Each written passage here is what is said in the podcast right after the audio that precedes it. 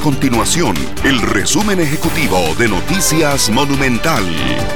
Hola, mi nombre es Alejandro Meléndez y estas son las informaciones más importantes del día en Noticias Monumental. El Colegio Federado de Ingenieros Arquitectos realizó una jornada técnica de análisis y propuestas para la atención del proyecto de la carretera San Carlos, en la que emitió una serie de recomendaciones al MOP para evitar nuevos atrasos en esta obra. Como una de las recomendaciones, consideran que debe crearse una directriz a nivel de gobierno que verifique el cumplimiento de los plazos establecidos en los que los cronogramas de trabajo y establecer un panel de expertos al que se pueda recurrir en caso de ser necesario. La Caja Costarricense de Seguro Social trabaja en concretar la adquisición de 246 mil dosis de vacunas monovalentes contra el COVID-19 que permitan suplir la demanda proyectada para este año.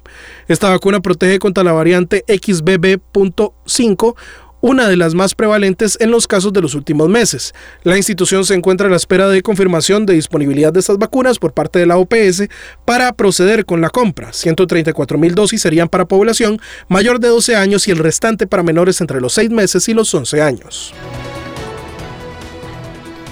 Estas y otras informaciones usted las puede encontrar en nuestro sitio web www.monumental.co.cr. Nuestro compromiso es mantener a Costa Rica informada.